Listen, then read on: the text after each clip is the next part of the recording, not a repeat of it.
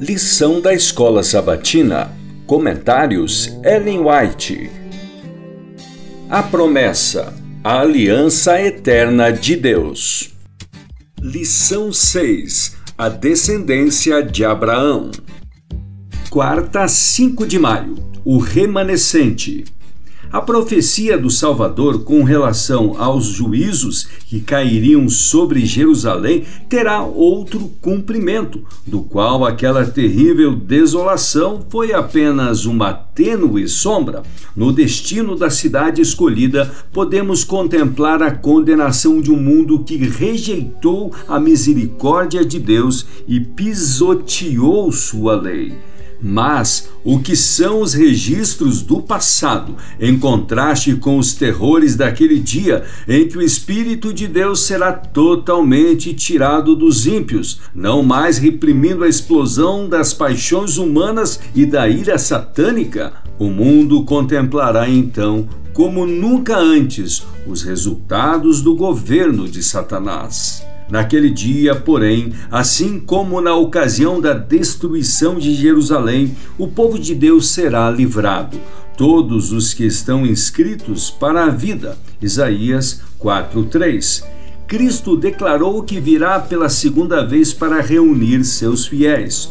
Todos os povos da terra se lamentarão e verão o Filho do Homem vindo sobre as nuvens do céu com poder e muita glória. E ele enviará os seus anjos com grande clangor de trombeta, os quais reunirão os seus escolhidos dos quatro ventos, de uma a outra extremidade dos céus. Mateus 24, versos 30 e 31, o grande conflito, páginas 36 e 37.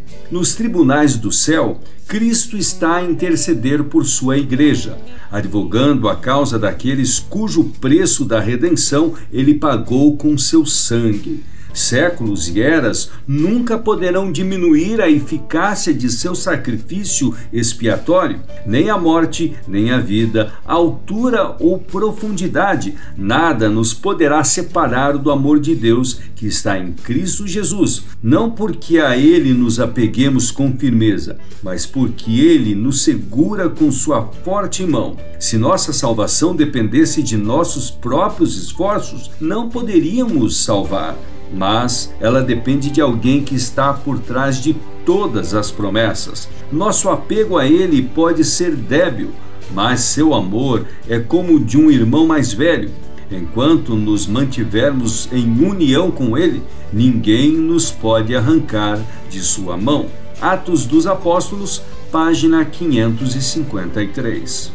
Ó, oh, como somos privilegiados em poder ir a Jesus assim como estamos e lançar-nos sobre o seu amor, não temos nenhuma esperança a não ser em Jesus. Só Ele nos pode alcançar com Sua mão para erguer-nos das profundezas do desânimo e da desesperança e colocar-nos os pés sobre a rocha. Se bem que o ser humano possa agarrar-se a Jesus com todo o desesperado senso de sua grande necessidade, Jesus se apegará às pessoas compradas por seu sangue com mais firme apego do que o faz a ele o pecador. Para conhecê-lo, página 80.